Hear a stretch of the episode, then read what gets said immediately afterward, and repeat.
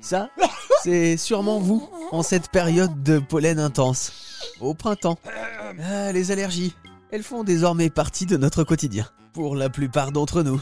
Les allergies sont de plus en plus nombreuses et de plus en plus répandues à travers le monde, provoquant asthme et réactions parfois virulentes.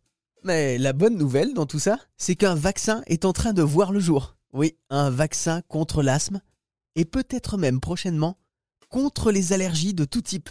On en parle avec Laurent Rébert, directeur de recherche à l'INSERM de l'équipe asthme, allergie et immunothérapie. C'est son équipe qui est en train de mettre au point le vaccin. Mon équipe toulousaine, en collaboration avec l'Institut Pasteur et l'entreprise Neovax, euh, on a mis au point un vaccin euh, qui permet de cibler justement ces protéines clés qui déclenchent la réaction inflammatoire dans l'asthme. Et euh, ce vaccin, alors pour l'instant, on a fait la preuve de concept de son efficacité dans des modèles murins d'asthme.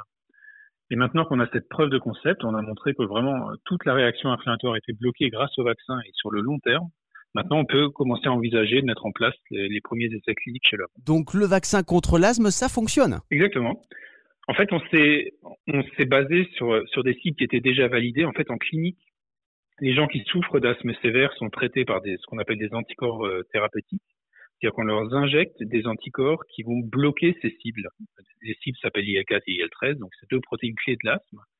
À l'heure actuelle, elles sont bloquées par des médicaments, mais ces médicaments sont très coûteux. Ils coûtent environ 15 000 euros par an et par patient, et on a besoin de les réinjecter tous les mois. Et donc, on s'est dit, avec une approche vaccinale, on va pouvoir aller bloquer ces mêmes cibles qui sont déjà validées en clinique, mais sur le long terme. Et c'est vraiment tout là l'intérêt du vaccin. D'ici quelques années, nous aurons donc un vaccin contre l'asthme et contre les allergies, de tout type.